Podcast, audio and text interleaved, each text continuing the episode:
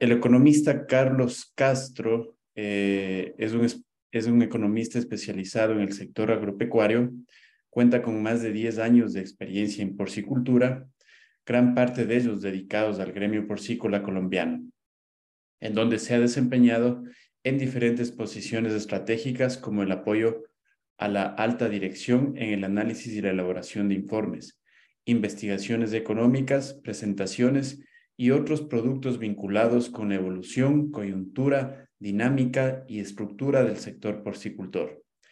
Actualmente, en su rol de analista de economía e inteligencia de mercados de 333 Latinoamérica, está encargado de la consolidación del Departamento de Economía de nuestra organización, a fin de generar contenido económico orientado hacia la porcicultura, que sea de gran interés y alto valor para nuestros usuarios. Esto mediante el robustecimiento de nuestro sistema de información de mercados, la elaboración y publicación de estudios económicos específicos para el sector, la participación en, los diferentes eventos gremiales y la constante innovación en la manera de transmitir la información que nos permita estar a la vanguardia en materia de análisis económicos. Damos la bienvenida al economista Carlos Castro. Muchas gracias, Mauricio. Eh, un saludo para todos, para toda la audiencia. Es, es un verdadero placer y un honor pues, eh, el estar en este congreso. Agradezco muchísimo la invitación espero pues compartir un rato en el que podamos eh, aprender algunas cosas, eh, poder eh, como dejar algunos mensajes respecto a la coyuntura económica mundial y pues respecto también a, nuestro sector porcicultor. entonces, sin más, pues voy a, compartir mi presentación y, em, y empezamos. Esta, em, esta presentación pues la hemos titulado Análisis de la situación del mercado porcino eh, se hace pues en el marco de, de este congreso. Eh, de nuevamente muchas gracias por la invitación. Eh, vamos, ok. Entonces, voy, a, voy a mostrarles primero, o voy a indicarles cómo vamos a, abordar este tema. Primero vamos a ver algunos aspectos de la coyuntura económica mundial por la que estamos atravesando. Luego vamos a ver, eh, para entrar un poco en contexto de lo que es el, sector eh, porcicultor, eh, vamos a ver algunos datos de Ecuador, que creo que serán de mucho interés para ustedes. Luego haremos un análisis de la coyuntura de la porcicultura mundial, lo que se espera para el próximo año. Posteriormente veremos algo sobre el mercado de materias primas, que el cual es muy importante. Y finalmente haremos unas, unas conclusiones pues, que nos ayudarán a, dilucidar lo que nos espera pues, en adelante y, y, cómo está estructurada pues eh, el sector porcicultor eh, para lo que se espera en adelante. Bueno, sin más, eh, voy a nombrar algunos aspectos relacionados con la crisis que se generó pues a raíz del conflicto Rusia-Ucrania.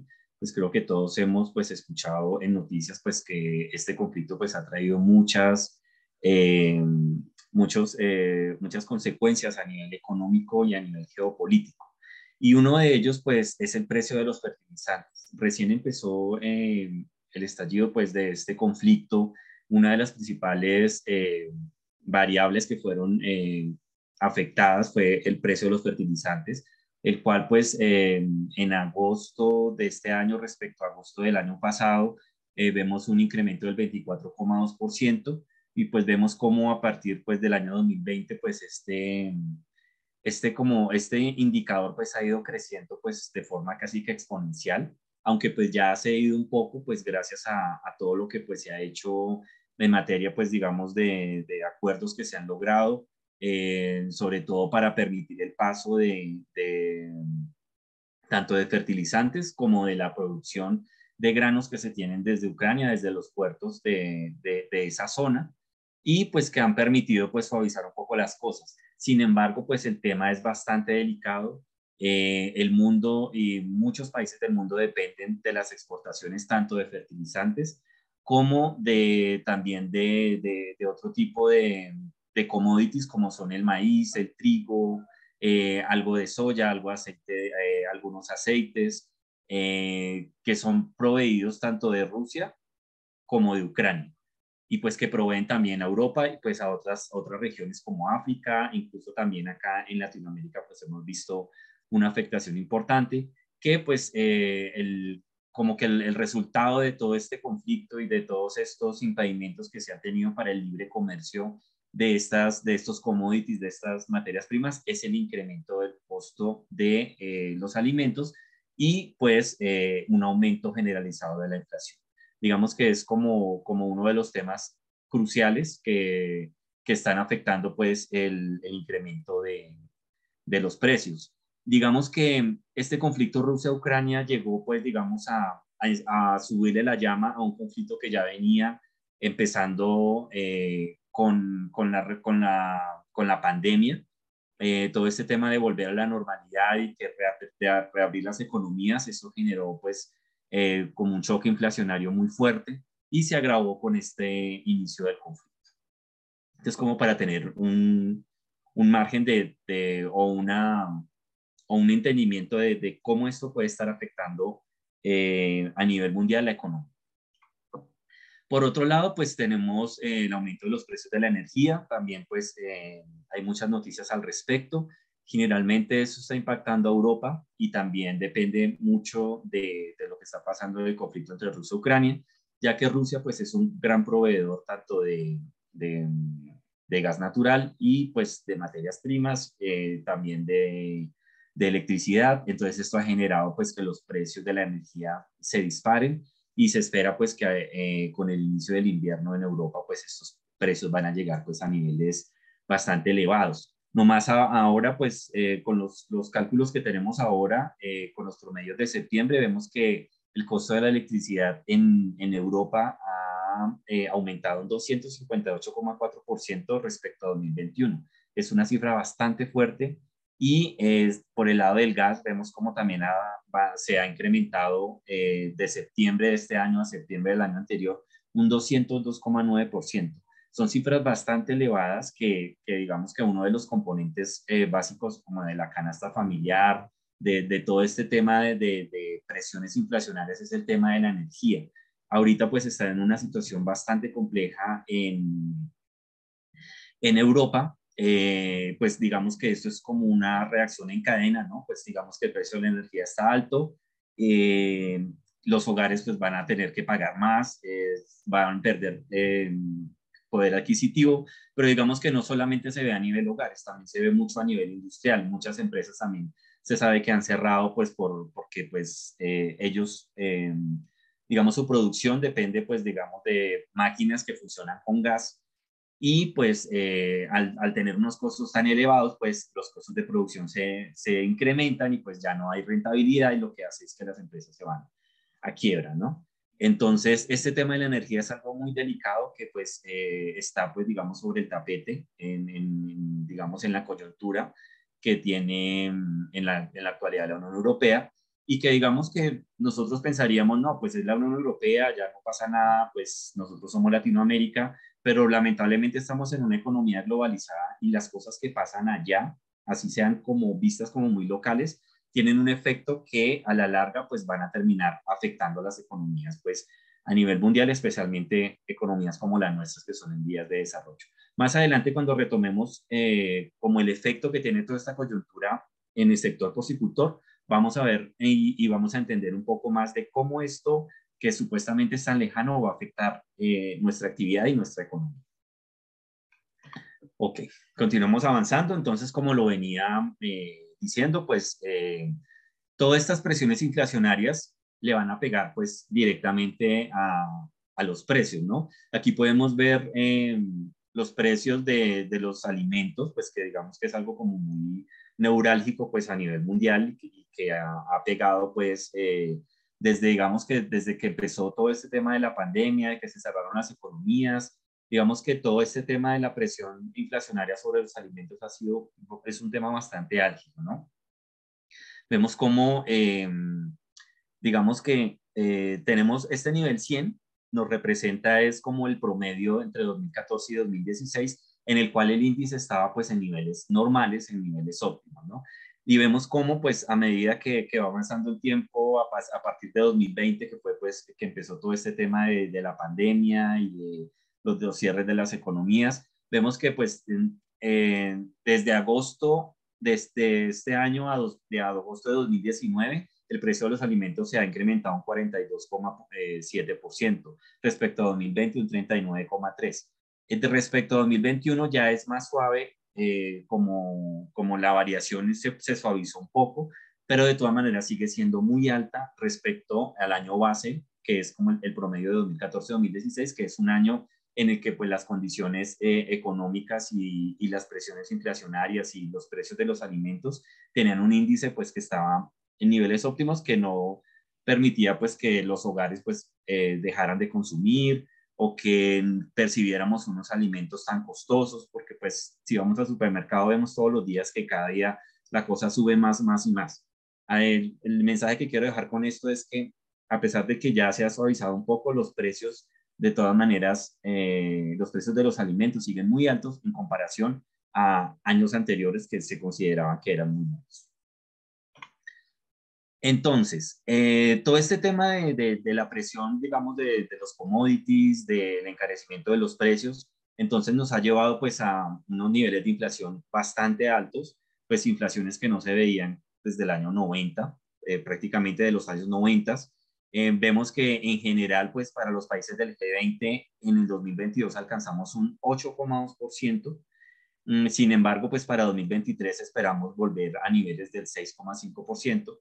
Incluso las economías avanzadas en 2022 llegaron a niveles de 6,2%, que es un nivel bastante alto. Es importante resaltar también que si bien pues acá en 2022, como vemos en, las, barras, eh, en las barras que son eh, grises, vemos que los niveles son bastante altos de inflación. Brasil llegó al 10,8%, México al 7,9%, Canadá al 6,9%, pero eh, se espera que para el próximo año ya empecemos a retomar nuevamente la senda que teníamos antes. Pero la preocupación que se tiene, eh, pues digamos a nivel macroeconómico, es que no se puedan llegar a los niveles eh, que se tenían antes de la pandemia, que generalmente estaban entre 2 y 4%, que es como el rango que, que demuestra una salud de las economías y se estima que para poder llegar otra vez a ese rango meta que tienen los bancos centrales de mantener la inflación entre 2 y 4%, se va a necesitar mucho más tiempo. Entonces no vamos a volver a los niveles que, que teníamos antes de la pandemia o cuando teníamos niveles, digamos, que estaban dentro del rango eh, en el corto plazo, sino que van a tener que pasar uno o dos años para poder llegar nuevamente pues a los niveles de inflación eh, óptimos. Eh, como, como hemos visto, eh, bueno, aquí vimos cómo la inflación, eh, la inflación proyectada, pues ve que vamos, va, vamos a bajar y vamos a llegar pues a los niveles. Pero para lograr esto, hay unas medidas que se toman a nivel de bancos centrales que lo que hacen es reducir el consumo. En este caso es el incremento de tasas de interés. Creo que ese tema también ha sido muy sonado pues a nivel de medios de cómo los bancos centrales pues han, eh, han llegado pues a tasas de interés bastante elevadas eh, y pues digamos que esto es un arma de doble filo, ¿no? Siempre que yo comento sobre este tema digo, sí, pues digamos que es la medida clásica para, para nosotros eh, poder contener, digamos, toda, este, toda esta inflación pues que es galopante, que sigue una vez, digamos que día tras día. lo que hacen las tasas de interés es bajar el consumo desestimular que las personas gasten y que lo que hagan es ahorrar. Pero digamos que la otra cara de la moneda es que al tener unas tasas de interés más altas, eh, lo que se ocasiona también es, digamos, también es un, un, más difícil acceso a los créditos. Entonces, al, al, tener un acceso más difícil a los créditos porque la tasa es más alta y van a tener que pagar más, entonces se desincentiva esto y también se desincentiva pues que las empresas quieran expandirse, que las empresas quieran invertir, que quieran eh, mejorar. Entonces esto podría generar a la larga, pues digamos que las empresas cierren, eh, despidos. Entonces digamos que es como, como una especie de, que los bancos centrales tienen que ver que no se les vaya la mano, porque pues también em, eso desestimularía la economía y pues los efectos serían peores. ¿no? Entonces acá vemos el, el tema de tasas de interés, lo vemos, eh, acá lo vemos en, economías avanzadas, vemos que pues el aumento de tasas para el otro año pues esperamos que esté entre el 4 o 5%, eh, digamos que para ellos también es muy alto, pero si vamos a ver las tasas de interés, digamos, en economías emergentes como la nuestra, hemos visto que ya estamos llegando a niveles que, que superan los dos dígitos de tasa de interés, que ya están entre el 10 y el 12%, y para el próximo año, por ejemplo, en Brasil se espera pues que esa, em, esas tasas de interés estén fluctuando entre el 12 y el 14%, que es muy alto. Eh, por ejemplo, en México también esperamos pues que esté entre 8 y 10. Entonces, esta, estas tasas de interés elevadas también, así como, como la inflación demora en, en, digamos, volver a los niveles que se tenían antes, eh, las tasas de interés también van a tener un tiempo, pues, que también es bastante extenso, que se van a mantener así antes de que empiecen a bajar. Eh, otro indicador que nos permite ver un poco cómo está la economía a nivel mundial es el índice de confianza al consumidor. Este índice lo que hace es eh, que nos permite saber la disposición que muestran los agentes económicos a consumir dentro de, dentro de una economía. Eh, es decir, que nos permite averiguar la percepción que tiene el sector privado eh, respecto a la economía del país. Entonces, aquí estamos viendo economías que son avanzadas, que son pues Estados Unidos, Japón y la Unión Europea, y vemos cómo la confianza del consumidor está en negativo, está por debajo y pues está en niveles eh, bastante preocupantes y vemos pues que esto refleja es que la economía también está bajo un ambiente de mucha volatilidad. O sea, eh, digamos que hay cosas que pasan ahora y que podemos, eh, digamos, entender y digamos que podemos ver como la, el camino que nos lleve otra vez a llevar a, llegar pues a niveles normales, pero lamentablemente con tantas cosas que pasan en el mundo y, y tanta como tanto conflicto geopolítico, tantas cosas que hay. Entonces, esto nos lleva pues a un ambiente de volatilidad que lo que hace es que eh, tanto los empresarios, eh, eh, las personas pues del común, todo el mundo pues no tenga una confianza en la economía y pues eso también ayuda a limitar el consumo. Esto digamos que es, muestro este ejemplo es para, para que nos demos una idea si esto pasa en las economías que son avanzadas, el, lo que pasa en, en, economías emergentes como las nuestras, es, un poco más, más, grave, ¿no? El índice de confianza, pues, es, es mucho menor, la confianza que hay en las economías. Y pues, digamos que como, como una, un cierre o como un, eh, como, como decir, el resultado de toda esta coyuntura se ve reflejado directamente en el crecimiento del PIB. Entonces, em, según la OCDE, eh, tenemos un crecimiento del PIB que en 2020, pues a raíz de todo el tema de pandemia y esto, pues el, PIB bajó a menos 3,3%, luego se recuperó en 2021 a 5,83%, estamos volviendo nuevamente a, los niveles eh, que se tenían antes de la pandemia. En 2022, pues eh, llegamos a 2,95, que son datos estimados, que este año pues esperamos que cerramos a 2,95, y en 2023 en 2,19. Y como vemos, pues de todas maneras es, es, una cifra bastante baja, pues en comparación a lo que se tenía antes de la pandemia y lo que se tiene ahora en 2022. Entonces, vemos cómo eh, el crecimiento del PIB pues, está seriamente afectado por todo este tema coyuntural y pues es algo que a la larga pues va a afectar. Y ahorita más adelante también vamos a ver cómo esto va a afectar a nuestro sector porcicultor. Esto lo vamos a ver ya casi al cierre. Pero entonces, aquí lo que acabamos de hacer es como una especie de, no sé, de, mapeo de, cuáles son esos puntos neurálgicos que, digamos que están como matizando toda la coyuntura mundial y que a la larga, eh, a pesar de pues que nuestro sector, digamos, es un sector agropecuario, eh, es un sector que nosotros pensaríamos, no, pues es nuestro sector porcicultor, pero lamentablemente todas estas externalidades terminan golpeando. Eh, aquí ya vemos pues el crecimiento del PIB de Latinoamérica, vemos cómo poco a poco también aquí la tendencia es que vamos a retornar a los niveles de crecimiento que se tenían antes. Hay algunas economías que todavía están como experimentando ese rebote que tuvieron después del cierre de las economías, como por ejemplo Colombia, que este año se espera que crezca un 7,1% y es uno de los, de los máximos, eh, digamos, crecimientos que se tienen para este año. Pero digamos que este crecimiento no es un crecimiento puro o real, por decirlo así, porque todavía es un efecto que tiene el rebote. O sea, si se cerró la economía, bajó, cayó a niveles negativos, cuando se reabre, pues obviamente todo, todo ese, toda esa productividad y todo eso que estaba ahí retenido, pues dispara los indicadores y poco a poco van volviendo pues a lo que se tenía antes, ¿no? En el caso de, por ejemplo, de Ecuador, vemos cómo vamos a crecer del 2,8 del 2, al 3 a, un 3% del PIB. Me parece que es una cifra pues bastante, muy, bastante buena. Y lo que quiero resaltar acá también es que eh, a pesar de que la situación pues en otros, en otros países, digamos en otras regiones es, es bastante fuerte, eh, Latinoamérica eh, afortunadamente pues ha tenido un comportamiento pues muy bueno, los resultados de las economías han sido muy aceptables. Entonces, creemos que pues en este, digamos, en, en, nuestro sector, en nuestro, y en nuestro entorno, eh, vamos a tener unos resultados buenos y no, es, no hemos sido tan golpeados como han sido otras regiones y otros países. Ya aquí acabamos de cerrar pues la parte macro, más adelante la vamos a retomar pues para cuando hagamos el, el análisis del sector como tal. Entonces, eh, Ahora lo que vamos a hacer es, eh, vamos a presentar algunas cifras del sector porcicultor ecuatoriano ya para entrar pues al tema de, eh, de lo que es eh, la porcicultura. Entonces me pareció pues importante demostrarles esto porque pues digamos que esto nos, nos puede dar como una base para poder comparar lo que está pasando en el mundo de la porcicultura, compararnos con otros países y pues digamos para personas de pronto que no tengan mucho conocimiento, pues estos datos pueden ser muy útiles.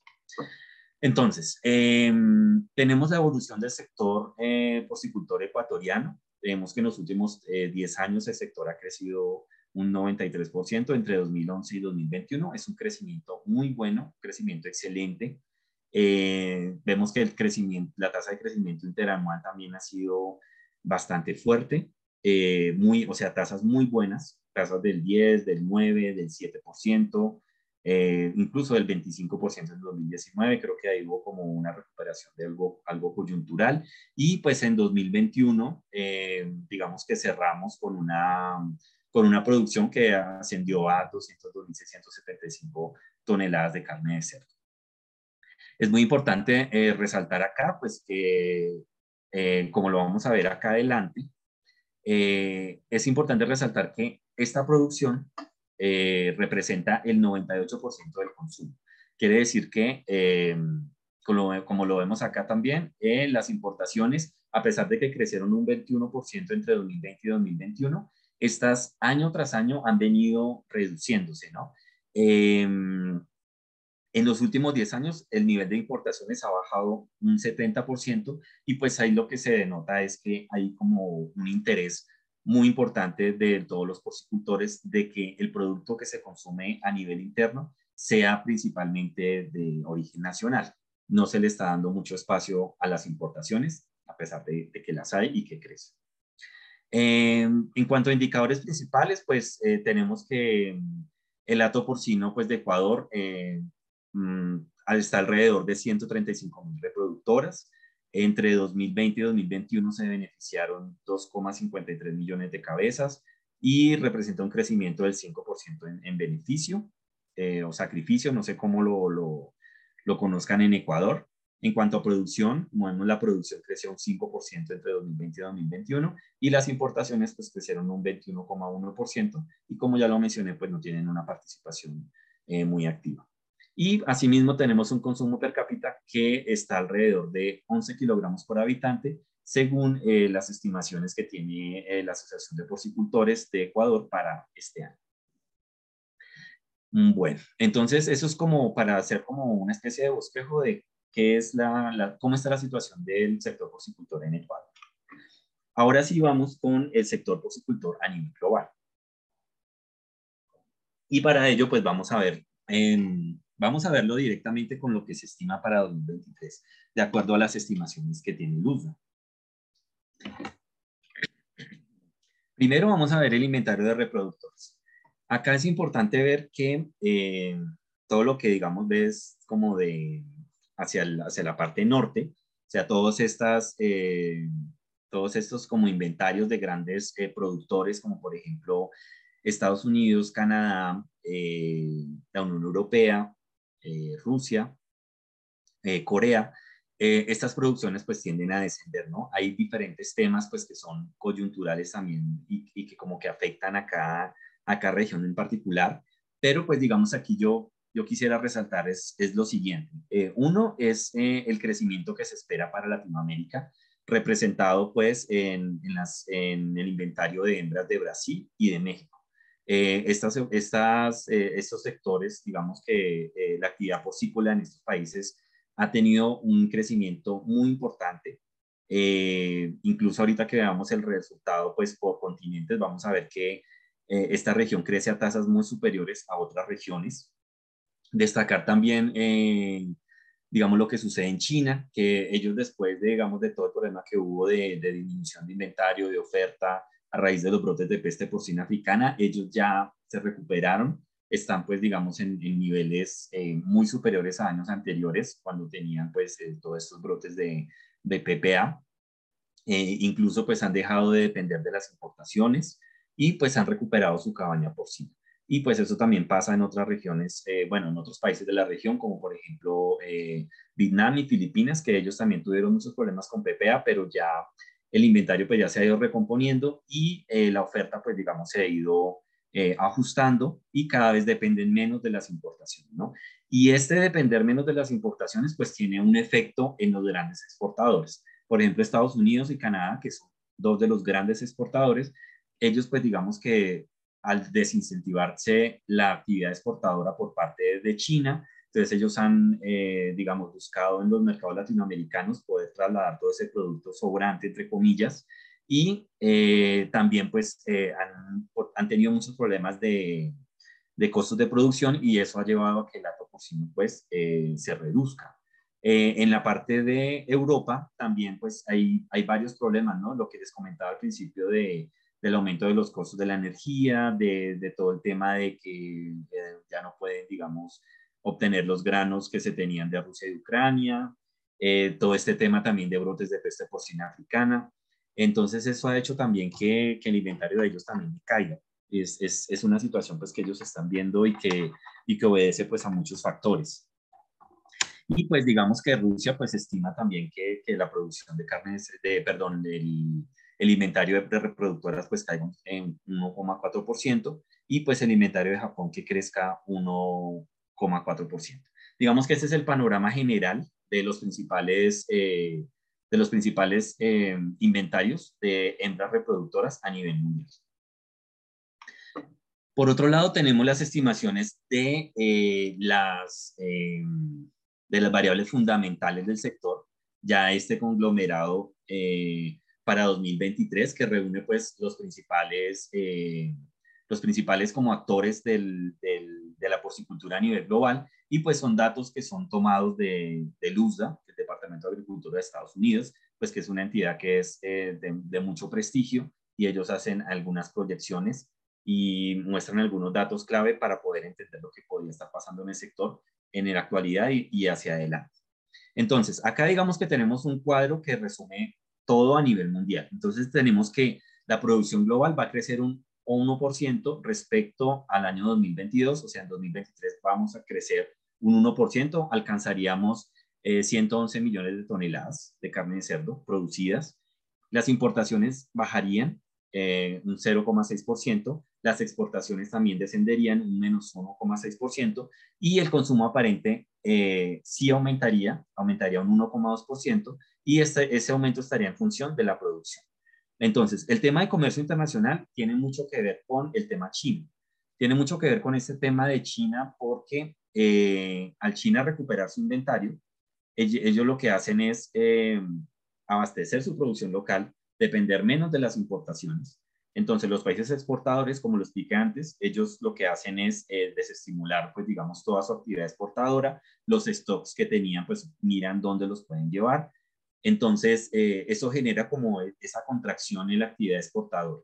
En el caso de las importaciones, eh, también pues se ve una pequeña reducción, pues que la reducción no es como tan significativa como en exportaciones, pero digamos que eso obedece también a la misma recuperación de esas, eh, de, ese, de ese inventario y de esos stocks que digamos que no se tenían antes en, en, la zona del sudeste asiático y que ya los, ya los tienen, entonces lo que hacen es desestimular este, estos flujos de comercio internacional. Ahora veamos entonces, eh, ya vamos, vamos a ir entonces eh, como desescalando, ¿no? Aquí vemos a nivel global, ahora veamos a nivel continente. Entonces, como lo mencionaba también anteriormente, eh, a nivel Latinoamérica, vemos que la tasa de crecimiento es muy superior a las de las otras regiones. En producción creceríamos un 2,3%, mientras que en Norteamérica crecería un 0,5%, que ellos son uno de los grandes productores y exportadores. también digamos que en, Asia se crecería un 1,9%. Entonces, Latinoamérica eh, para el próximo año está muy bien expectado. La verdad, eh, lo que ha sido el crecimiento del sector y lo que se espera del sector para el próximo año deja cifras muy alentadoras y eh, motiva mucho, pues digamos, al crecimiento y al desarrollo de la, de la actividad. bueno, volvamos entonces por, por, por, por, continentes, ¿no? Norteamérica, pues ya vimos que tiene un descenso en, en su actividad exportadora, pues que en parte es por la parte de, China, ¿no? Que, ellos, bueno, China y otros países que ya están como disminuyendo su nivel de importaciones. Europa pues tienen esta disminución debido pues a su contracción de inventario porcino por el tema de costos, por el tema de PPA. Eh, Europa también era un gran exportador, que ellos exportaban mucho eh, comercio eh, extracomunitario hacia China, hacia países digamos que que eran vecinos y que eran del sudeste asiático, a ellos también tener una disminución de, de, importaciones, pues Europa también se ve muy afectada y esto pues sumado también a toda esta baja del, inventario porcino. En el caso de Asia, pues ahí vemos ya claramente que la producción interna sube, eh, las exportaciones pues son 0,2, eso es muy poco, pero digamos que ahí el, el como el quid del asunto es las, las importaciones, perdón, que eh, solamente alcanzarían 5.2 millones de toneladas y eh, descenderían un 3,1%.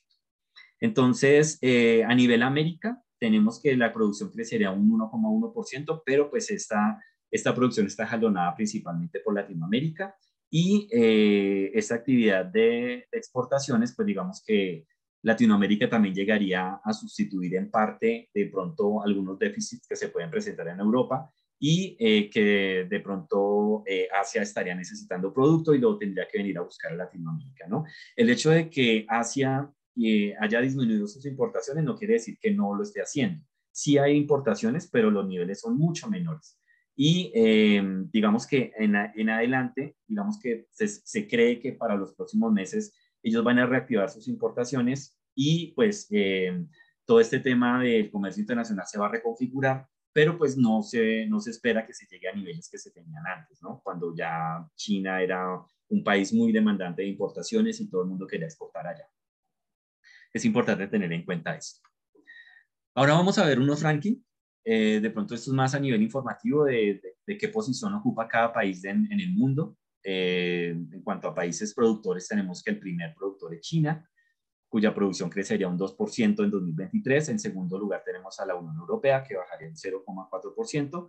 Y en tercer lugar tenemos a Estados Unidos, que crecería un 0,7% y alcanzaría 12.4 millones de toneladas en producción. En los países latinoamericanos tenemos a Brasil, eh, que sería el cuarto productor a nivel mundial y crecería un 1,6%. Y tenemos a México con un 4,6% de crecimiento respecto al año anterior.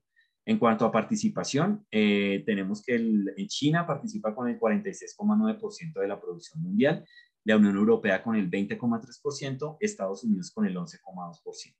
Este es como el, panorama que se tiene para 2023 de ranking de posiciones de países, de grandes países productores.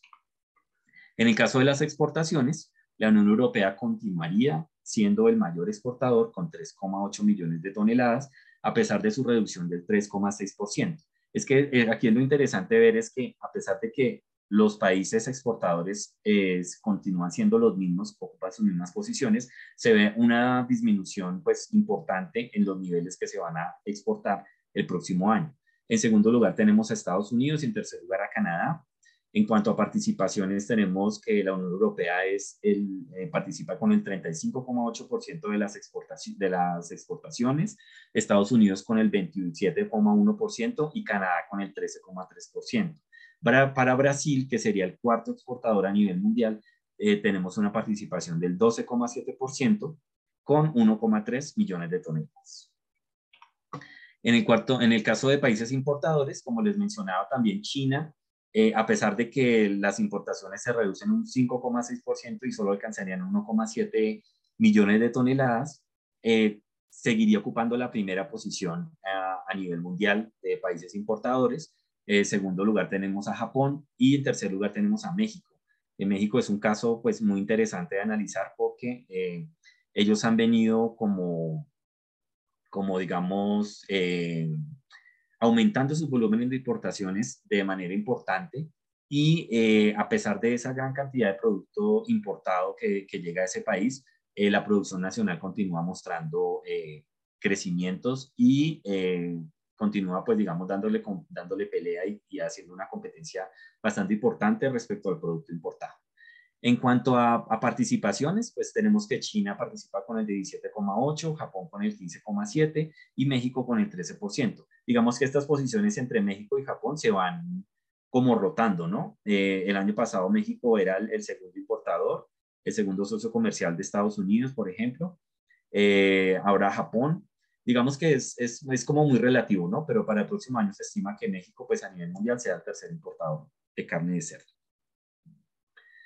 Mm, acá también es importante resaltar, como lo mencionaba, el caso de Filipinas, que es el séptimo importador, pero las importaciones se reducirían un 18,2%. Esto refleja, pues, eh, lo que he venido comentando de la recuperación de los de los inventarios y de la oferta interna. En cuanto al consumo aparente, tenemos eh, pues el mayor consumidor eh, es China, eh, con un 48,7%, casi el 50% de la carne de cerdo se consume es en China.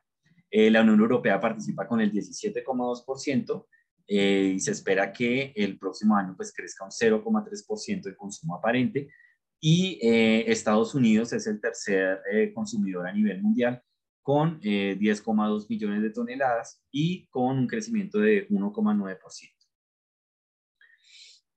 Bien, entonces, eh, hasta aquí, digamos, son los datos como globales, como la parte de ranking, de cómo sería eh, como el total, a grosso modo, para el próximo año. Ahora vamos también a hacer como un descenso por sectores, ¿no? aquí vamos a ver el sector porcicultor en Norteamérica. En Norteamérica tenemos que la producción crecería un 0,7%, eh, las importaciones, eh, las exportaciones, perdón, eh, un, menos 1,7% descenderían. En el caso de Canadá, que también es un, importante actor pues, a nivel mundial, la producción decrecería un 0,7% y las exportaciones un menos 1,8%. De Canadá es importante resaltar pues, que ellos son, es, es, un país que, que tiene una vocación exportadora, y eh, Canadá exporta aproximadamente el 70% de su producción local.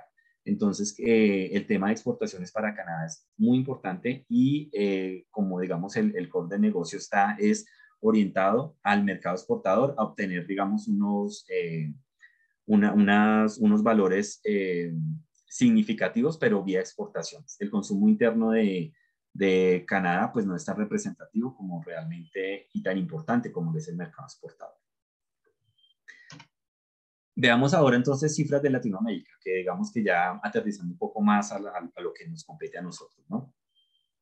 Para Latinoamérica, este consolidado pues, que nos aporta el USDA eh, nos muestra una, un incremento en producción de 2,3%, se alcanzarían aproximadamente 8 millones de toneladas, eh, las exportaciones se incrementarían un 3,9% y alcanzarían 1,9 eh, aproximadamente millones de toneladas. De importaciones, eh, tendríamos unas importaciones por 1,89 millones de toneladas. Em, aquí lo importante de ver es que hay cierto equilibrio comercial entre las impos y las expos, ¿no? Es algo muy interesante que se observa. así como importamos, exportamos, importamos y eso le da cierto equilibrio también a, al mercado pues, de, de la carne de cerdo pues, a Latinoamérica, a pesar de que esté representado solamente pues, en dos países, ¿no? Que, de que son los que exportan, que son Brasil y México. En cuanto al consumo aparente, también eh, eh se espera un incremento de 1,7% y que, se, eh, que alcanzaría eh, aproximadamente 8.1 millones de toneladas. Acá es importante también analizar, ver cómo el volumen de importaciones pues sigue incrementándose gracias a que hay un consumo eh, muy fuerte acá en, Latinoamérica Ahora que veamos las cifras por país, vamos a, ver un poco esto. Y pues realmente el consumo se relaciona también con una especie de sustitución que hay con otras proteínas como la res y el pollo, dada la, la, favorabilidad de la carne de cerdo en cuanto a precio y en cuanto también pues eh, a factores nutricionales pues que todo el mundo ya va empezando como, como a tener en cuenta. Veamos ahora entonces eh, a nivel Latinoamérica los principales productores. Tenemos a Brasil eh, con 1,6, un crecimiento de 1,6%. México crecería con 4,6%. Eh, Argentina con 1,4%, Chile con un 0,8% y Colombia con un 6,1%. Vemos entonces que eh, las cifras de producción reflejan que las producciones, eh, las producciones internas continúan fortalecidas a pesar de como la invasión, por decirlo así, de, la, de, la, de todo este tema de, de, las importaciones que llegan del exterior, ¿no? principalmente de Estados Unidos, importaciones que llegan de Canadá pero esto no, no ha permitido pues que, que las, las, producciones locales eh, bajen o, o, estén como, como menguadas, por decirlo así.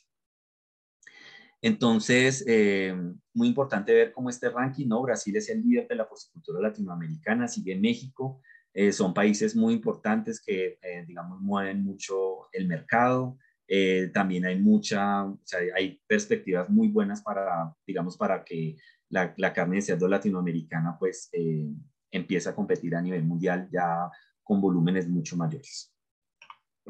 En cuanto a las importaciones, tenemos que el principal importador es México, que son eh, con un volumen bastante fuerte, que es casi 1,2 millones de toneladas. Se espera que ellos eh, importen el próximo año, aunque esto representaría una disminución de 0,8 respecto a 2022.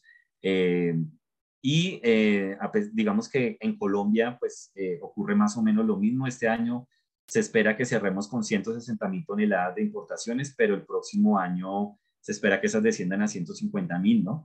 Eh, digamos que esto está acompañado, esta disminución de las importaciones va acompañado de un aumento en, las, en el volumen de producción, ¿no? Que se, lo que se quiere hacer con esto también es como una especie de sustituir las importaciones por producto nacional, ¿no? De, no dejar que las, eh, las importaciones ocupen tanto, tanto peso o, tanto, tanta, o sea, una parte muy grande del consumo.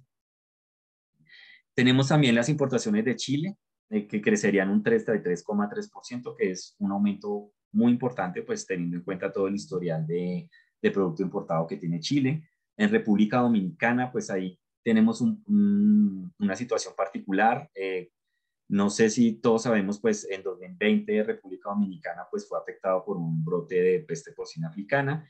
Ellos pues no han podido recuperar eh, su producción. Al contrario, la producción de ellos desde el año 2020 ha descendido aproximadamente un 35% y eh, lo que han hecho es sustituir ese producto importado por, eh, por algunas, por, por producto importado. Entonces, ellos lo que hacen es mantener su consumo, el consumo aparente se mantiene, pero eh, lo que hacen es ir aumentando paulatinamente el volumen de importaciones y eh, eso compensaría la disminución en la producción nacional. Es como una particularidad, particularidad que tiene República Dominicana. En el caso de Honduras, pues es un país que tiene muy poca producción, eh, pero depende mucho de las importaciones, ¿no? Es, tienen un consumo, pues digamos que aceptable, pero este consumo es aproximadamente un 88% de producto importado.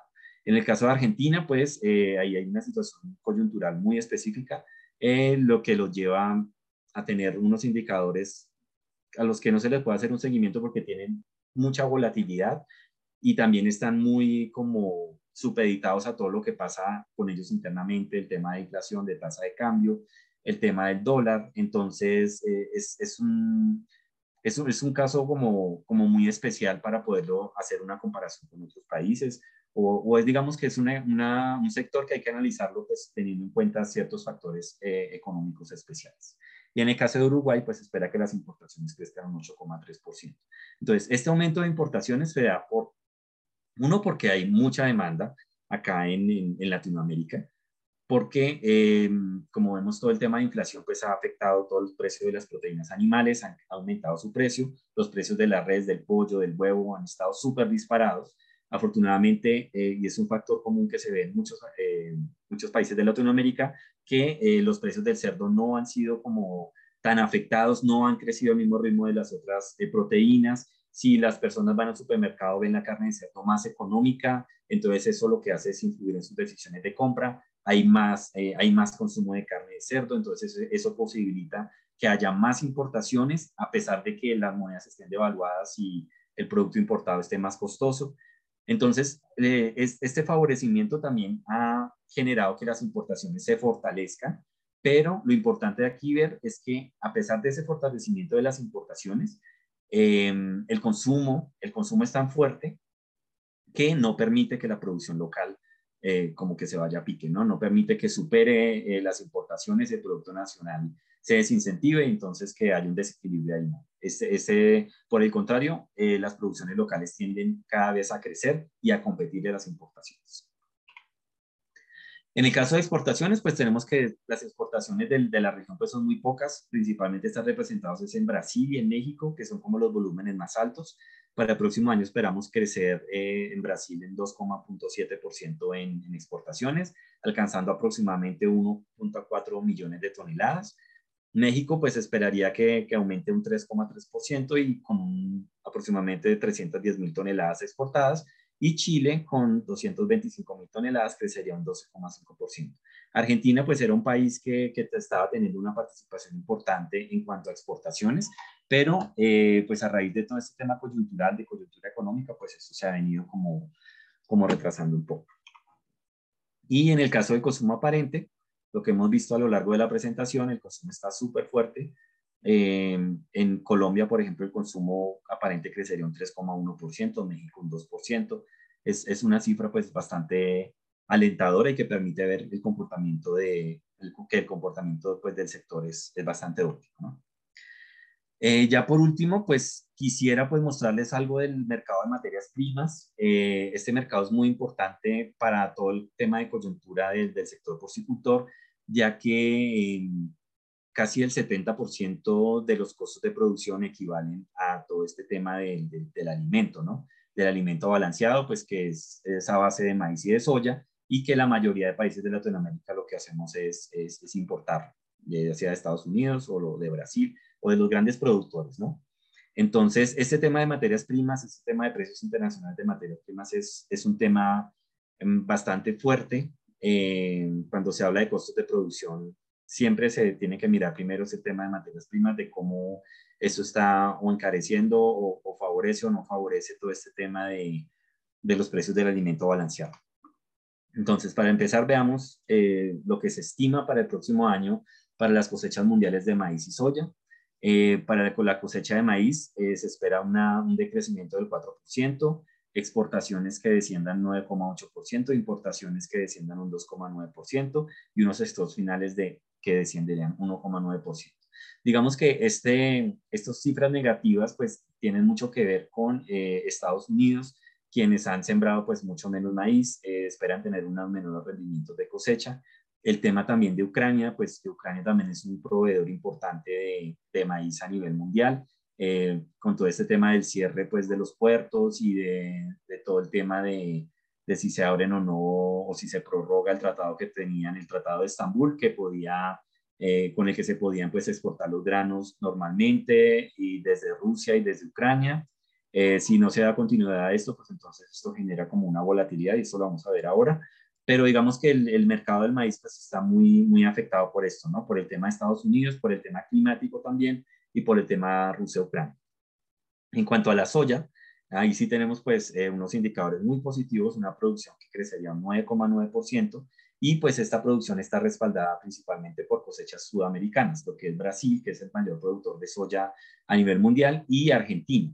Entonces ellos son como los llamados a abastecer como al mundo y eh, toda la esperanza está puesta pues en estas cosechas, ¿no? Exportaciones también con un incremento de 9.5%, importaciones con un 7,7% y stock, finales que ascenderían a, 100,5 millones de toneladas con eh, un crecimiento de 8,8%. Digamos que el mercado de la soya eh, tiene una mayor oferta y esto lo, hace, lo que hace es que tenga una menor volatilidad, al contrario del maíz. El maíz sí es más volátil porque, digamos, todo el tema de Estados Unidos, todo el tema de la guerra está muy influenciado por tema de conflictos, es, más que todo por las zonas en las que se están, eh, en las, zonas de producción. Eh, como lo decía, estos, estos precios de las materias primas pues tienen, eh, tienen algunos, algunos factores que lo que hacen es que los precios suban, bajen, suban, bajen, o suban, suban, suban, suban, y de un momento a otro caen.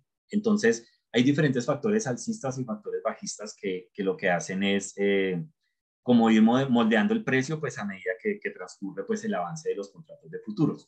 Por ejemplo, ahorita hay una coyuntura eh, fuerte porque en Estados Unidos pues hay una sequía en el río Mississippi y eso está afectando que eh, las cosechas de maíz y soya eh, no estén llegando pues al, al, Golfo, que es como, o sea, desde los centros de acopio tienen que llevarlos por vía, vía por el río Mississippi hasta el Golfo, donde finalmente los embarcan para llevarlos al destino final. Entonces, como esos niveles del río están tan bajos, entonces no se ha podido sacar el, el, el, producto, entonces los que hacen que los precios tienden a la baja, se genera un desabastecimiento, los precios afuera entonces están más altos. Entonces, todo este tema de, de lo que puede pasar, digamos, en, en Argentina también está eh, muy, como muy, eh, muy fuerte el tema del climático, de que la nueva cosecha entonces tenga buenas condiciones de humedad. Eh, en Brasil, digamos que al no tener la disponibilidad del, del, maíz en Estados Unidos, entonces los compradores se migran hacia, hacia Brasil adquirir el producto que les falta. Eh, lo que mencionaba el conflicto Rusia-Ucrania. Entonces, digamos que eh, esta volatilidad y los costos de producción eh, es muy importante tener en cuenta los factores que están pasando con estas materias primas, porque de, de, esa fluctuación que hay, eso le pega directamente a los costos de producción, a los costos de producción de porcicultura. Entonces, estos, estos, digamos, como tips o, o, como factores que son los que determinan los precios, algunos los pueden llevar al alza y otros los pueden llevar a la baja. Es, es, lo que quería resaltar con esta diapositiva. Y aquí pues vemos los contratos de futuros, ¿no?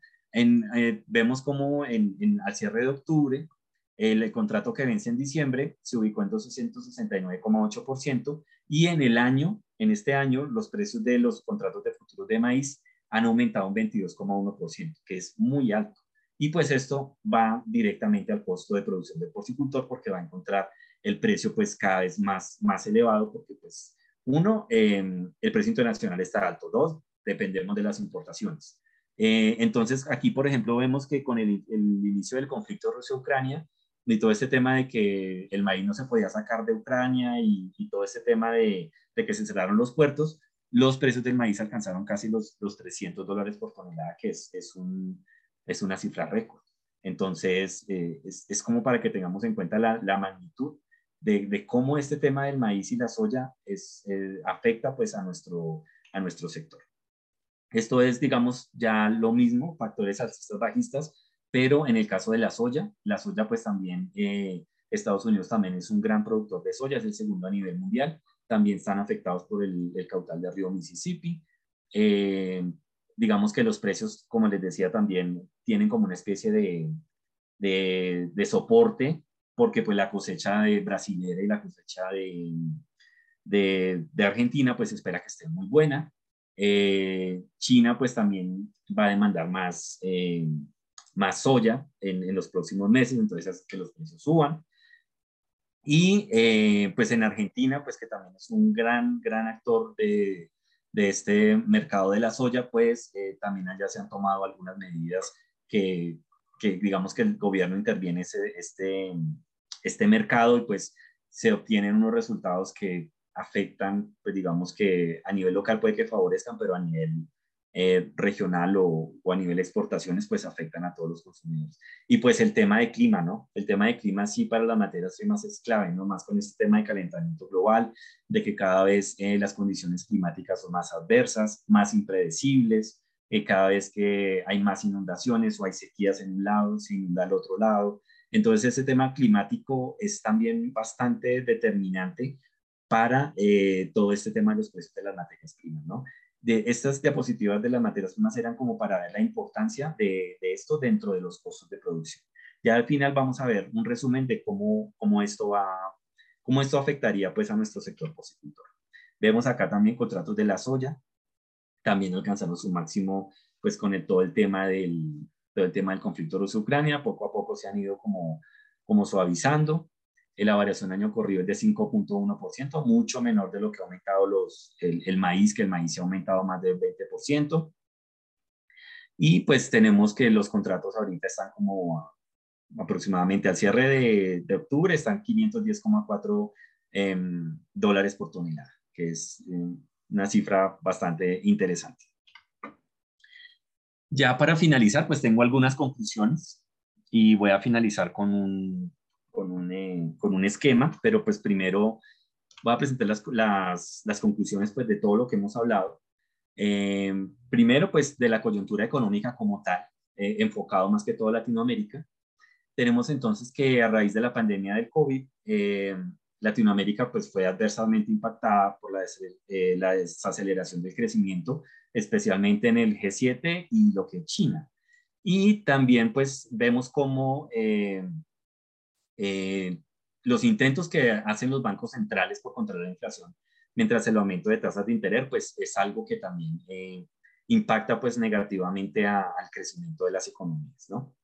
Eh, pues en adelante también pensamos que la economía pues seguirá enfrentando consecuencias del conflicto ruso-Ucrania, pues mientras se mantenga. y pues como hemos visto, esto ha incrementado los precios de los bueno, combustibles, la energía como tal, y los alimentos principalmente en Europa, ¿no? Pues eh, igual eso es como una reacción en cadena. Lo que pasa en Europa eh, bajan algunas cosas, pero lo que dependamos nosotros de allá también vamos a terminar afectados de una manera u otra.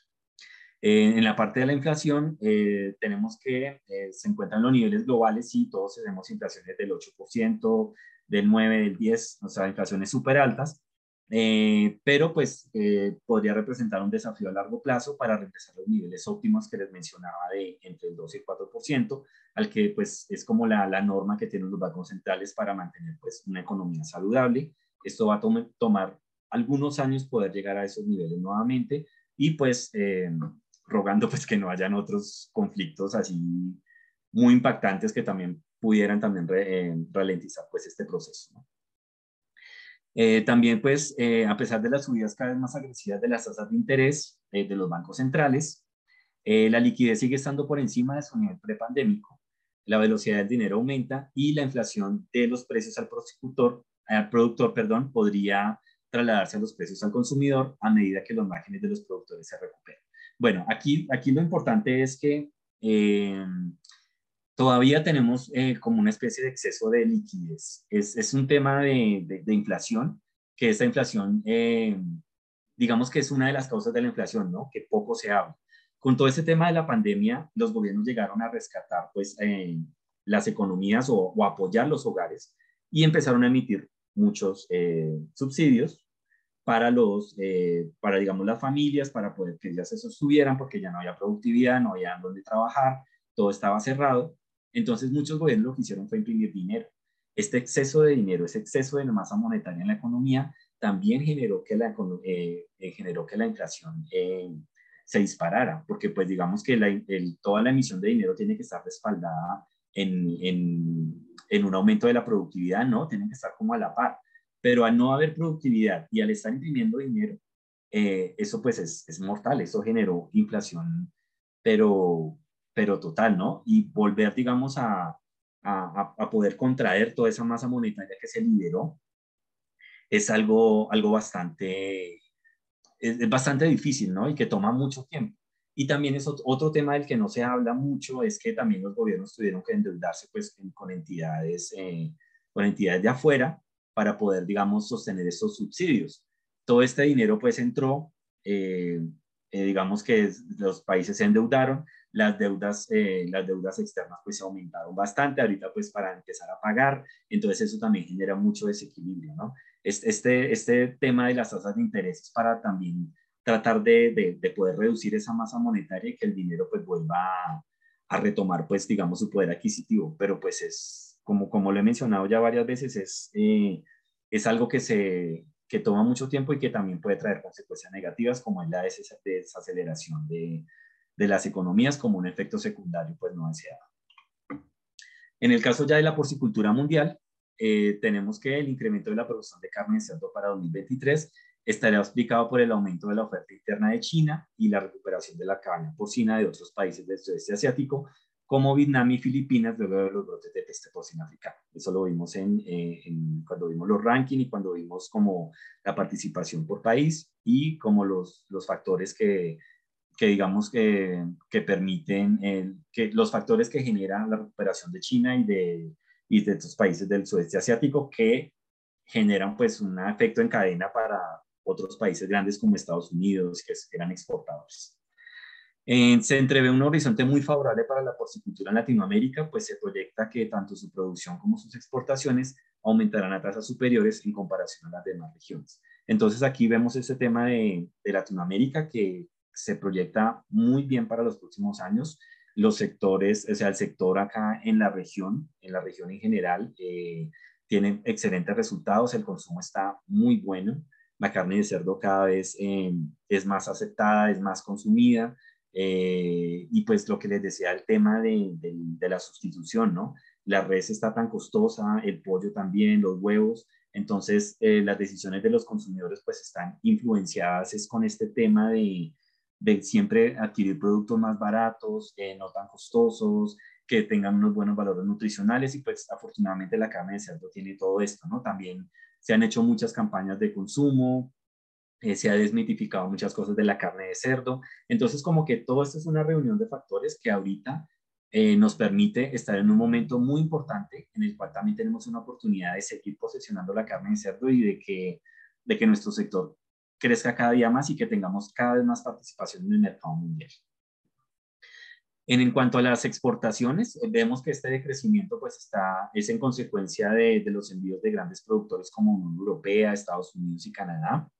Eh, también ya lo mencionaba antes, la reducción de las importaciones chinas y del continente asiático en general, pues continuará desincentivando la actividad exportadora. Pero, eh, como lo mencionaba también, eh, se prevé un repunte de las exportaciones sudamericanas. O sea, nosotros estamos llamados a crecer y lo estamos haciendo. Y en cuanto a materias primas, eh, en 2023 el mercado mundial de las materias primas se verá afectado por la disminución de, de la producción y las exportaciones estadounidenses. Sin embargo, los considerables aumentos de las cosechas sudamericanas podrían contrarrestar el déficit de la oferta norteamericana y equilibrar el mercado. Eh, la situación del continente europeo es delicada, eh, si bien se estiman decrecimientos en las producciones de Ucrania en la Unión Europea, la no continuidad del acuerdo de Estambul, que es el acuerdo que eh, permitió el paso de los granos y de los fertilizantes que se tenían guardados y que por el conflicto no se podían, no se podían comercializar, digamos que se está la expectativa de que eso continúe para que el mercado pues se siga el, mercado siga regulado, se siga regulando y pues se evite, pues, digamos, toda esa escasez que, que se está empezando a presentar. Em, en el caso de que, de que, algo muy importante resaltar aquí es que en el caso de que, de que todo este tema de las, em, de, de, que todo este tema de que haya una escasez, digamos, en Europa, que no puedan abastecerse de Ucrania como lo hacían antes, o, o que las cosechas de ellos pues estén eh, más bajas. Entonces, eh, lo que se espera también es que ellos busquen eh, surtirse del mercado sudamericano, ¿no? de las cosechas de Brasil y, de Argentina. Y por último, los precios del maíz estarían presionados al alza, dada la menor, mejor, oferta mundial. y para la soya, pues se prevén unos precios más estables gracias a la abundante oferta de las cosechas de Brasil, Argentina y Paraguay. Pero como siempre, eh, esto es un factor que hay que tener en cuenta siempre, es el fenómeno climático, que esto también sigue determinando en gran medida el desarrollo de las cosechas y del mercado. No sé si creo que ya, eh, ah, bueno, ya, ya vamos a terminar. Eh, creo que no sé si me estoy pasando del tiempo, pero ya solo me falta este problema, Carlos. ¿Estoy bien? ¿Bien de tiempo? Sí, sí, no hay problema. Bueno, entonces ya para terminar, eh, me gustaría mostrarles este, este, este, como este esquema, que lo que hace es que reúne todos los factores y, y, que afecta a cada cosa, ¿no? Voy a tratar de explicar esto para que, nos, para que entendamos muy bien cómo la coyuntura económica afecta principalmente el consumo, ¿no? Todo se va al consumo. Bueno, entonces primero veamos los factores, ¿no? los factores que están afectando al sector porcicultura en la actualidad. Tenemos, por, por un lado, la peste porcina africana. Eh, a nivel latino, a nivel de Europa, a nivel Asia, pues el tema todavía está eh, afectando, afecta. Eh, lamentablemente aún no se tiene vacunas, no se tiene una cura, pero pues digamos que el trabajo que se ha hecho en medidas de bioseguridad es bastante, bastante fuerte ha permitido que se recuperen las cabañas porcinas a pesar de que la enfermedad pues sigue circulando. Eh, es el, caso de, por ejemplo, del, del, de todo, de todo el, el, sudeste asiático. Vemos como que los brotes siguen, pero el inventario sigue recuperándose. Y todo eso es gracias a medidas de bioseguridad, que es como, como el arma que tenemos pues en ese momento para, para poder contrarrestar, ¿no? Entonces, este peste porcina africana es algo que es una amenaza latente, ¿no? Que afortunadamente acá en, en América, a excepción pues del brote que se presentó en, en República Dominicana, no ha ingresado. Afortunadamente tenemos unas medidas de, de bioseguridad muy buenas que, han eh, que no han permitido la entrada del virus, pero eh, bueno, también se están haciendo algunos planes, eh, como por ejemplo el de, el de Canadá, que es un plan bastante robusto que contempla muchas cosas en el caso de que se genere un brote pero digamos que es una amenaza que está latente, ¿no? En cualquier momento puede pasar, es algo a lo que no estamos exentos y que el llamado es a reforzar nuestras medidas de, bioseguridad y la conciencia que tenemos de, eh, de, tener pues producciones eh, inocuas y que el virus no, no entre pues eh, a través de nuestras fronteras. En el caso de importaciones por parte de China, que es algo que definitivamente reconfiguró el mercado de la carne de cerdo a nivel mundial, que desestimuló las, las exportaciones de grandes exportadores como Estados Unidos, eh, como la Unión Europea.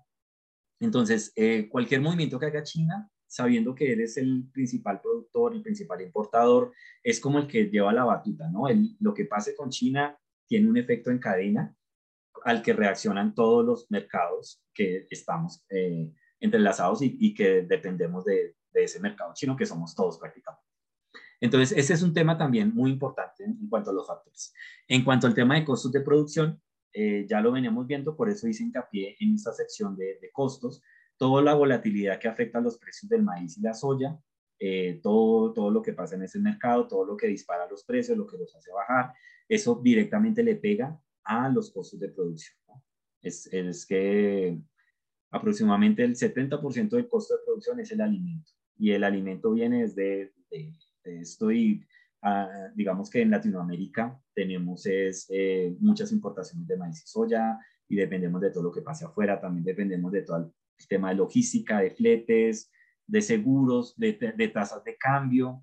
También un tema muy importante, pues que no, no profundicé mucho, pero es el tema de las, de, de las tasas de cambio, que la devaluación de las monedas la estamos viendo también a nivel eh, a nivel general en toda la región y que esta devaluación de las monedas también genera que pues el incremento de costo de las importaciones de maíz y soya pues sea más elevado. Entonces eso le pega directamente, ¿no? Le pega directamente a los costos y pues eh, lógicamente se va a la rentabilidad, ¿no? Se va a la rentabilidad del negocio, los productores ya no tienen los mismos márgenes de ganancia que tenían antes o esos márgenes cada vez se ven más afectados o incluso hay veces que el costo llega a superar el, digamos, el nivel de precios. Entonces, es algo muy, muy importante que lo que hace es que esto lo que hace es que el, porcicultor, pues, digamos, se desincentive a expandirse, eh, a invertir, a hacer mejoras locativas. Eh, digamos que esto deprime un poco toda la actividad del sector. Y pues los efectos inmediatos de, de estos factores, o sea, de, de, que estos factores empiecen como a, a generar afectaciones, es, uno de los, de los mayores es la contracción de la cabaña porcina y lo vimos eh, cuando vimos a nivel de, cuando vimos el mapa con todas las, eh, con todos los, los, inventarios, de cómo van a crecer los inventarios de hembras, vemos cómo la Unión Europea baja, pero es, por tema de costos de producción, Estados Unidos también, y por el tema de China, el tema de costo de producción, en, la Unión Europea también el tema de peste porcina africana, ha bajado la, la cabaña, ha bajado sus números. En Rusia, pues digamos que eso es como una caja de Pandora y podemos encontrar cualquier tipo de factores, pero ellos también están afectados por esto. Y Canadá, pues este Canadá obedece principalmente al tema del incremento de costos de producción. Entonces, esta contracción de la cabaña que genera una menor oferta. Y al tener una menor oferta, ¿qué hace? Eh, tenemos, vamos a tener un menor consumo porque pues vamos a tener menos producto disponible en el mercado, ¿no? Eso es como una de las, de las consecuencias pues em, como más graves que, que, tendríamos. Em, digamos que si nos vamos a los factores y, y, vamos a ver que esto también le pega directamente al precio, ¿no? El precio está impactado por, como por dos partes, ¿no? Por cosas que son intrínsecas de, de todo lo que es el, el, la dinámica del sector, ¿no? La peste porcina africana, que los costos de producción más elevados, que entonces esos costos se van a trasladar, más adelante se trasladan es al porcicultor, eh, y el porcicultor que hace los traslada al consumidor, entonces nosotros vamos a percibir unos precios más elevados. Entonces, estos precios elevados también están influenciados por todo este tema de la inflación. Como vimos, la inflación eh, en el 2022, pues eh, en general tenemos un nivel de 8,2%, pues según las estimaciones que hace la OCDE, y pues esta inflación generalmente, pues principalmente está representada en los alimentos, ¿no? Este, esta inflación de alimentos, eh, digamos que la percepción de consumidores, todo está caro, eh, los precios están caros, los tenderos también, entonces vamos a subir los precios para poder tener un margen de ganancia. Entonces eso genera una afectación en los precios y una presión inflacionaria. Es una presión que con la que tienen que convivir los precios del cerdo siempre y pues que gracias a, digamos, al, menor precio, gracias a, a, otra serie de factores, pues digamos que los precios del cerdo no son tan afectados, pero realmente sí siguen eh, siendo influenciados, siguen siendo como, como presionados por esta inflación general de la canasta, de la canasta familiar. Entonces, vemos entonces cómo los precios, tenemos precios que van creciendo, la inflación que va creciendo, eh, esto también pues lo vemos también reflejado en el índice de, de, las carnes, que lo vimos también más adelante, que entre el 2021 y 2022 el precio de las carnes ha aumentado un 5,8%. Eso es muy elevado, pero pues es digamos que ya se ha llegado a unos niveles más bajos, pero pues tuvimos meses en los que los precios subieron un 10, un 12, un 15%, que es bastante fuerte, ¿no? Con el tema de la inflación, sabemos que la inflación está alta y que esto va a generar eh, unas tasas de interés más elevadas porque los bancos centrales suben las tasas para poder contener la inflación. Pero entonces el problema es de, subir las tasas es que la productividad se ve afectada. Al verse la productividad afectada, hay una menor eh, proyección para el, incremento del crecimiento de las economías, es decir, del PIB. Entonces, según la OCDE, eh, como lo vimos también al principio, para 2023 tenemos un crecimiento del 2,2%, que es un crecimiento muy inferior a, lo que se tenía incluso a épocas prepandémicas, que el, que el crecimiento estaba ya casi al 3%.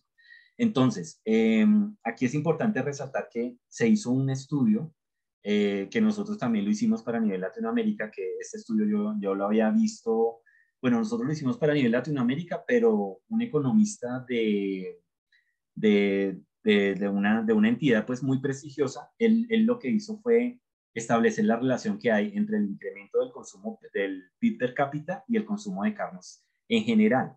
Y encontró una, una, una correlación y un coeficiente de, de, correlación que daba casi el 98%. ¿Eso qué quiere decir?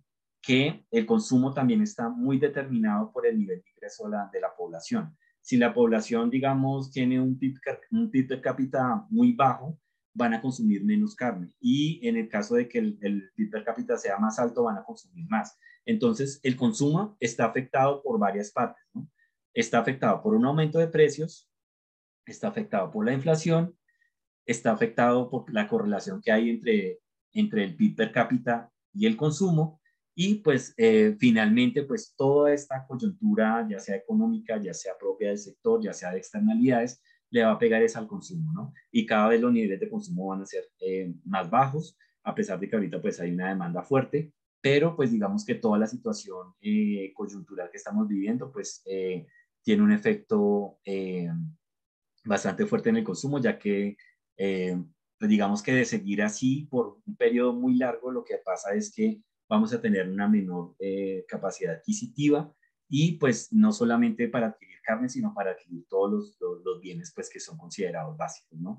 Es una situación pues bastante compleja. Em, bueno, creo que hasta aquí tengo mi presentación. Eh, espero pues haber aclarado algunos puntos, espero haber eh, abierto pues la, no sé, como como para otras, otras discusiones, eh, dejarles algunas dudas también para, para que empiecen pues a analizar un poco más la situación actual de la porcicultura y de la, de la, de la coyuntura mundial y no sé si hay alguna pregunta o alguna duda. Sí, excelente, Carlos Andrés. Muchas gracias. Unos datos bastante interesantes que siempre al mantener eh, controlado este tipo de datos nosotros podemos saber en qué campo pisamos. Entonces, eh, es un buen aporte por parte de la charla. Eh, tenemos tres preguntas. Mario Tenesaca nos dice, tomando en cuenta las variables económicas que existen, ¿se puede iniciar una producción porcina en el Ecuador sin mucho riesgo de pérdida y en qué tiempo se podría ver una ganancia?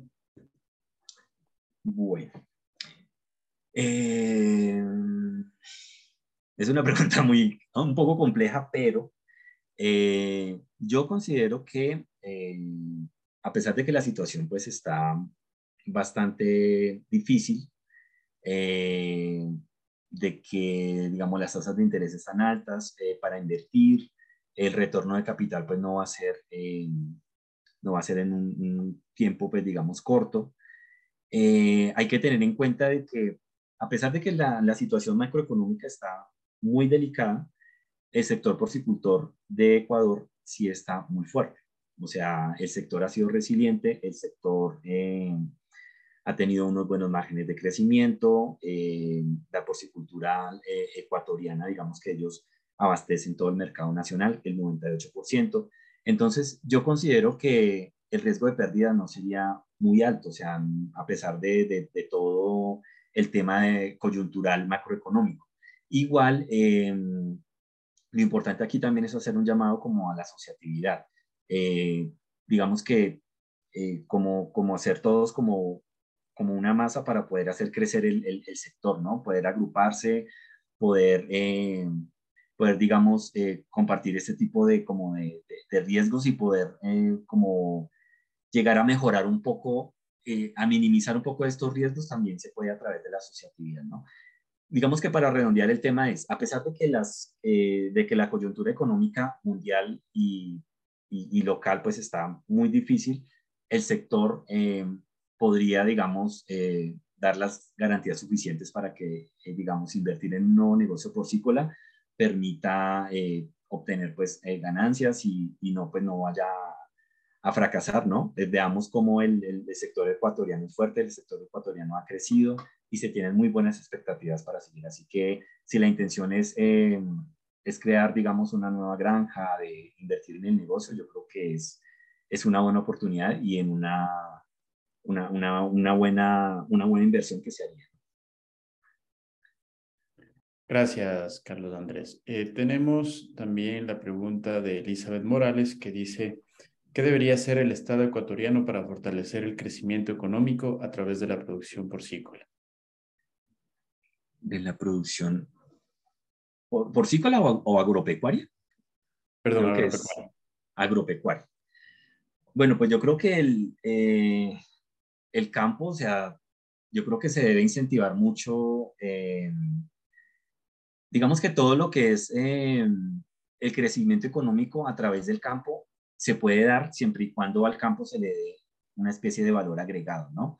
No tanto en la comercialización de productos que, digamos, que no generen eh, un valor agregado que solamente sea el sector primario o los commodities, no, o sea, siempre es como, como, como la clave aquí es eh, impulsar la producción agropecuaria, pero con productos, digamos, que lleguen a competir afuera, eh, productos que tengan valor agregado. En el caso de la carne de cerdo tenemos, por ejemplo, que el, el éxito de exportaciones y de, fortalecer el sector hacia afuera es, no es en exportar los cortes básicos de siempre o exportar las piernas o, o las medias canales, es exportar, digamos, eh, cortes que generen valor agregado, cortes especiales, a mercado, a dirigirlo a mercados, digamos, que sean eh, eh, mercados específicos objetivos. En el caso de, ya en el sector agropecuario en general, en Ecuador, yo considero que ese sector está muy desarrollado.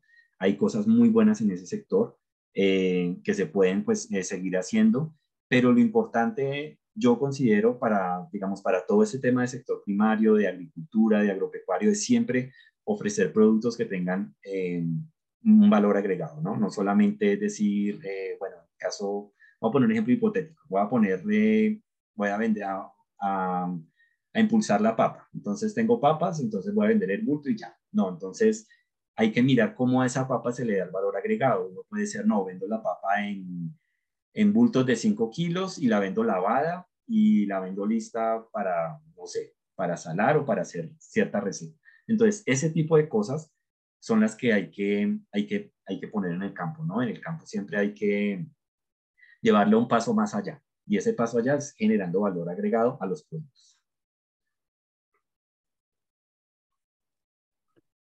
Bien, eh, la siguiente pregunta es, bueno, buen día, excelente ponencia. La pregunta, ¿a qué tipo de productos de importación representa el 21.1% en el sector porcicultor del Ecuador?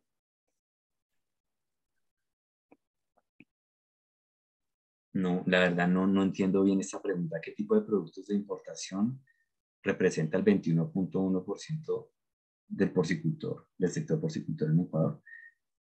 La verdad no, no, no sé si están hablando de los subproductos de importación. No, no, es que no estoy, no sé si la persona que está en el, que hizo la pregunta me puede ampliar un poco. No sé si se refiere, no sé si se refiere a los subproductos o las partidas que se importan no, no sé si se refiere a eso. Sí, porque si es... Eh, Debe ser de las partidas que se importa.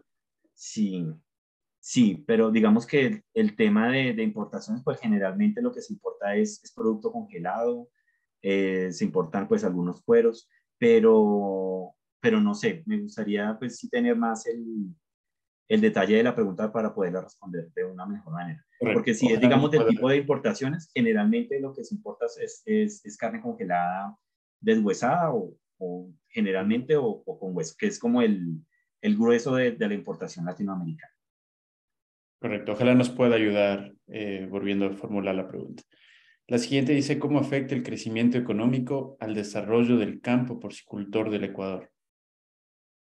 cómo afecta el crecimiento económico al desarrollo del campo porcicultor del Ecuador. No, claro, digamos que todo, eh, digamos que los sectores de las economías siempre están como entrelazados, ¿no? Hay unos sectores que son más, eh, como más importantes que otros, ¿no? Eh, digamos que el crecimiento económico digamos, al sacarla como, como el, grueso, como decir, no, la economía creció en 3.1, no sé qué, hay que empezar a mirar es, eh, a desglosar los rubros y mirar, digamos, eh, cuáles son los rubros, digamos, que están más fuertes y en cuáles, digamos, están más débiles, ¿no? Eh, digamos que es como, como mirar cuál es la participación de ese, de ese rubro dentro del total. Y ahí podremos ver el, el campo eh, cómo estaría eh, como aspectado pues para, eh, para o, qué representación tiene el campo en el desarrollo del PIB. Yo desconozco esta información, tendría que entrar a mirar y analizar los resultados, pero considero que una economía como la ecuatoriana también, el, sector, el sector agropecuario tiene un, una participación muy grande dentro del crecimiento del sector. Entonces, el crecimiento económico, el desarrollo del campo, yo creo que sería al revés, ¿no? El crecimiento del campo es el que podría contribuir al incremento del, del crecimiento de la economía en general.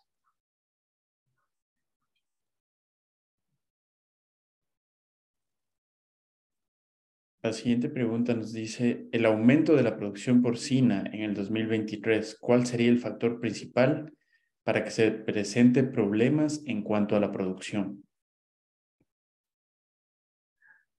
Ok.